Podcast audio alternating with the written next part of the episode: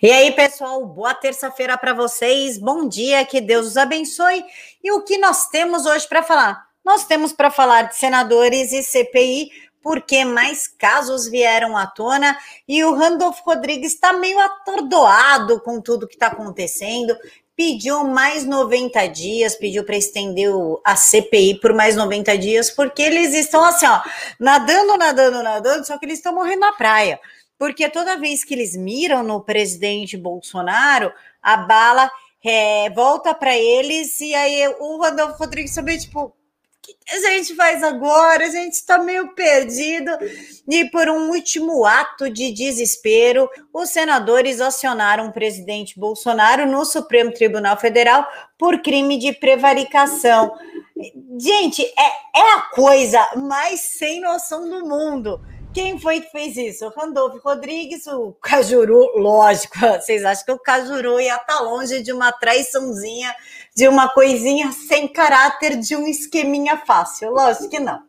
Fabiano Contarato protocolaram no Supremo Tribunal Federal a notícia crime contra Jair Bolsonaro por suposta prevaricação no caso das suspeitas de corrupção na compra da vacina indiana Covaxin que na qual ele foi o relator da compra, gente, que sabe, dá até uma dissonância cognitiva.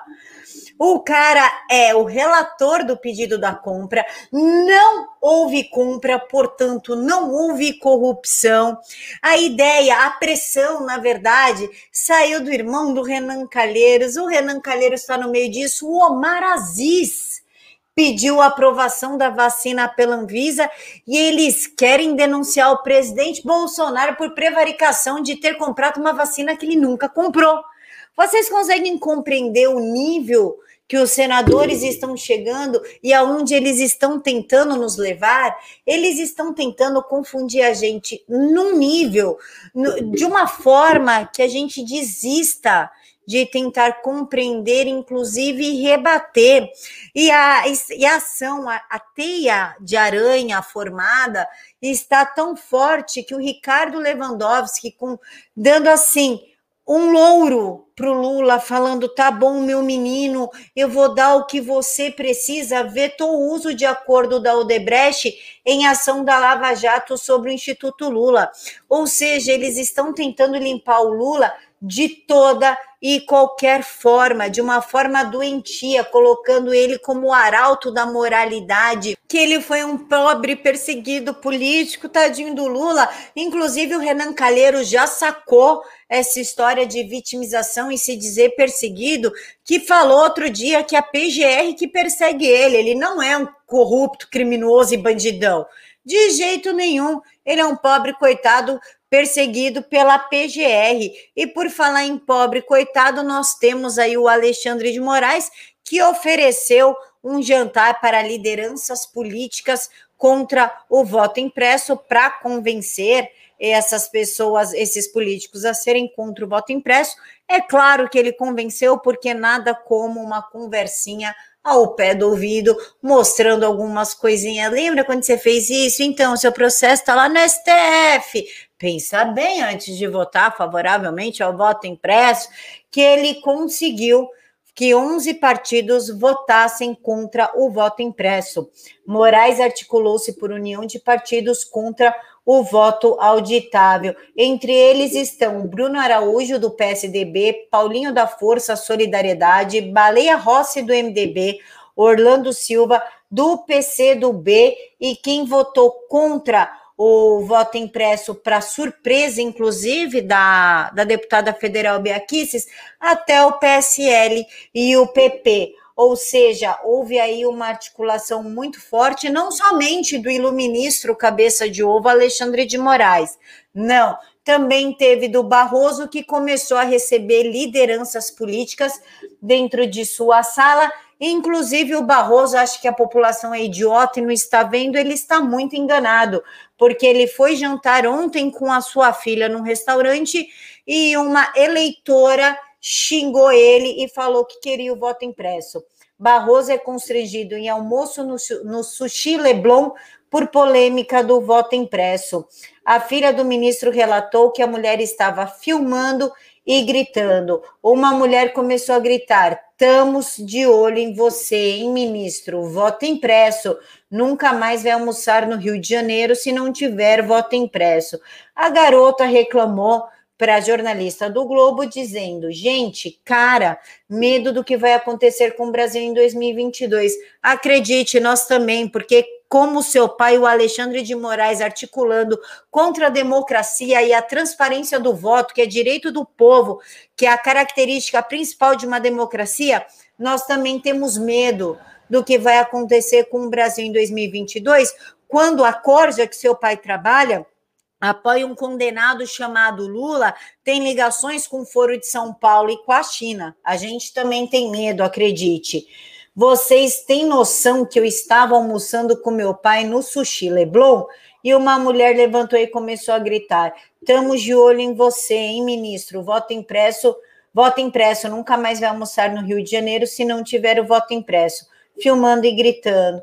Pois é, agora você descobriu, minha querida criança a força do povo, que o povo não é idiota e que o povo está de olho em cada maldade e articulação que vocês estão fazendo contra o Brasil, contra o brasileiro. E por falar contra o Brasil e contra o brasileiro, nós temos que falar de Gabas, Sputnik, Lula e CPI, e juntando toda essa receita, nós temos 2 bilhões de reais. Gabas, juntinho com Sputnik, que está juntinho com Lula, que está articulando a CPI, arranjou 2 bilhões de reais. Vocês entendem o tamanho do problema que é chamar Carlos Gabas naquela CPI? O Petrolão vai parecer pequeno, porque o Renato Giraldi trou trouxe o seguinte: o cenário muda, porém os personagens são os mesmos. A Dona Maria foi presidente da Caixa na era Lula. Seu grande feito foi abrir um escritório da Caixa na Venezuela. Sabe onde a Dona Maria trabalha hoje? Sim, com Gabas, lá no consórcio do Nordeste. Aí eu fiz assim: não é possível, por que abriria uma agência da Caixa na Venezuela?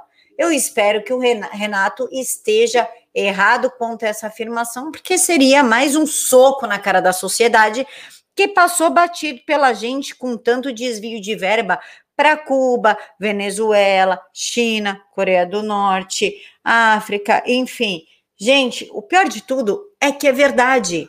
Foi em 2009 Caixa Econômica chega à Venezuela. A pedido de Lula, banco ajudará Hugo Chaves a financiar urbanização das favelas com o nosso dinheiro. Urbanização das favelas de Caracas, do nosso bolso. E por isso que o Lula, na entrevista que eu, ontem, que eu trouxe ontem para vocês, ontem à tarde, para quem não viu, o Izinho está aqui, ele falou que que ele sempre foi um grande admirador da China, que quando ele era presidente no Brasil, ele fez questão de se aproximar da China e se afastar de países capitalistas, né? Então ele deixou bem claro que ele tentou jogar os Estados Unidos de lado, se aproximar de países comunistas para tentar transformar a, o, a América Latina num grande cinturão vermelho, com a ajuda da China. Ele deixa claro que de 2003 a 2013 ele manteve relações fortes com o Juan, não sei das quantas, que era presidente na China. Então eu acho que está cada hora mais claro do que eles realmente estão armando para o país, com a China por trás disso tudo, inclusive dando dinheiro para sindicatos, para a Folha de São Paulo, para diversas mídias, estão pagando influencer para falar bem da China aqui no Brasil. Então, nós já estamos vendo a campanha de desinformação, a tática de guerrilha, destruir a imagem do Bolsonaro por narrativas e mentiras. O Lula age por detrás das cortinas, a China injeta dinheiro e, claro, seus atores principais, também chamados de ministros do Supremo Tribunal Federal, faz todo o resto. Inclusive, como diz o Kim Paim, a coisa já está escandalosa, fica mais, ainda mais obscura quando três coisas acontecem. O vendedor da Sputnik é amigo do Lula. Lula fez a ponte para comprar a Sputnik, o maior lobby da história da Anvisa, em 22 anos foi feito por um, um ex-deputado do PSD para comprar a Sputnik. E quem é do PSD, gente. É o Omar Aziz. Então aqui nós temos o irmão do Renan, o filho do Renan, o Renan, o Omar, o Randolph e o Kassab tudo envolvido nessa geleia, nessa coisa absurda que está acontecendo. E nós não podemos fingir que não estamos vendo isso. Não tem como fingir que não estamos vendo. Inclusive, o Renato fala aqui: essa parceria não é de hoje. A Atlântica é parceira do Max, amigo do Renan e do Gabas, que na época, e, na época ambos usaram o Postales para comprar títulos podres da Venezuela o cenário se altera, porém os personagens são sempre os mesmos. Investimento do Postales, empresa X, títulos da Argentina, Venezuela e bancos liquidados. E o que me chamou a atenção foi um documento pedido pelo Omar Aziz, que é de proteção policial para quem? Para o Max, Francisco Maximiano. Cumprimentando o senhor advogado, cumprimentando cordialmente, conforme acordado na presente reunião desta comissão parlamentar de inquérito, indago as vossas senhorias na qualidade de advogado do senhor Francisco Maximiano, convocado dessa comissão, se o senhor Maximiano necessita de proteção policial. Em sendo afirmativa a resposta, essa presidência prontamente oficiará à Polícia Federal com vistas a que seja providenciada referência, a refer, referenciada proteção policial ao convocado, resguardando a sua integridade física e o bom andamento das investigações. O que que Max teme? Fica, já foi tanta gente aí, ah, não, mas é falar contra o Bolsonaro. Já teve a médica cantora, o professor de educação física, a bióloga colunista, a médica sem CRM, já foram tanto, até o corrupto do Wilson Witzel, que foi condenado, já virou réu aí, não foi condenado, ele é réu, por 400 milhões de reais. Fala mal do presidente Bolsonaro, o trambiqueiro do Luiz Miranda foi falar mal do presidente Bolsonaro e não aconteceu nada. Por que, que o Max quer proteção policial? Será que é por medo dos próprios amigos dele, porque bandido não tem amigo, tem comparsa. E comparsa, quando se sente traído, vocês sabem o que acontece, né? É o Tribunal do Crime. Inclusive, o Kim Paim diz o seguinte: chegamos na CPI dos fundos de pensão. E aí, Renan, imagina se investigassem sua fundo, todos de mãos dadas: Renan, Gabas, lobby venezuelano, Lula e Sputnik. Atlântica Fundo de Investimento Participação em Saúde, administrado por BNY Melon Serviços Financeiros DTVM e gestor pela mesma, pela mesma empresa que casa com os investimentos da Postales. Ou seja, isso aí é, é uma rede profunda de anos montada pelo ex-presidiário Luiz Inácio Lula da Silva, aqui na qual o Supremo Tribunal Federal quer que você acredite, acredite que ele é um inocente, que ele é somente um perseguido político que tinha grandes chances de ganhar em 2018. Aham, uhum, sei, tá. Que tinha grandes chances de ganhar em 2018 e teve que ser retirado do jogo pelo Sérgio Moro, embora todas as três instâncias superiores tenham chancelado a decisão do ex-ministro é um absurdo o que nós estamos vivendo. E para finalizar toda essa palhaçada que estamos vendo da China com Lula, com Gabas, com Sputnik, com Rússia, inclusive o Putin é, reafirmou seus laços com o Xi Jinping ontem, na, na segunda-feira, falou que a China e a Rússia estão unidas. Claro que ambos sabem que somente uma relação de ocasião e, e comercial, mas imagina esses dois juntos contra o Ocidente. É assustador, né? Então, antes de falar da China, eu queria contar para vocês que muita coisa se explica. A Luísa Trajano, dona da Magazine Luiza, é fanzaça do PT. Lula, então, de coração. Dilma, ela quase tatua a Dilma no corpo. O que é uma relação um tanto curiosa já que eles são comunistas, ela é capitalista, dona de uma empresa, ué, o que que acontece? Sabe o que que acontece? Na verdade, aconteceu em 2016, quando a filha dela pegou 512 mil reais via lei Rouanet para escrever um livro sobre receita, como se a mãe dela não tivesse esse dinheiro. Então, sempre quando vocês verem alguém contra o presidente Bolsonaro, presuma, ou perdeu a Lei Rouanet, ou perdeu a mamatinha, a corrupção. E agora, para a gente finalizar, falando sobre a China, a China está tentando mandar, inclusive nos Estados Unidos, falando que se os Estados Unidos não cortar todos os laços militares com Taiwan, a China promoverá uma guerra em meio às tensões. A China exigiu que os Estados Unidos cortassem seus laços militares com Taiwan, ou isso pode levar à guerra. Acabou, a máscara da China caiu de vez. Ou faz o que eu quero, ou eu estouro o seu país.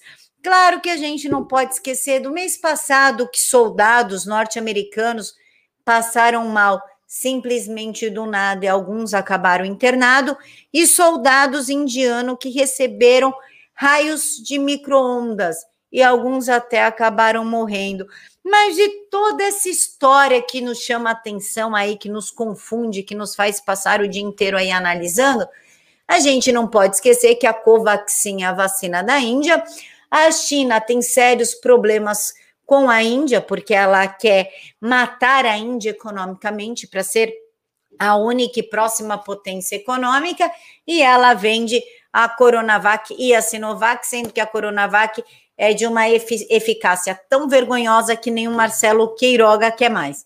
Não esqueçam disso. Por trás de toda a guerra existem interesses e interesses financeiros. Encontro vocês aqui ao meio-dia e não se esqueçam, não veja o vídeo antes de almoçar, porque te faz perder a fome. Se for para ver, vê depois. Ou se quiser emagrecer, vê antes da meia-dia e 15. Fiquem todos com Deus e até daqui a pouquinho.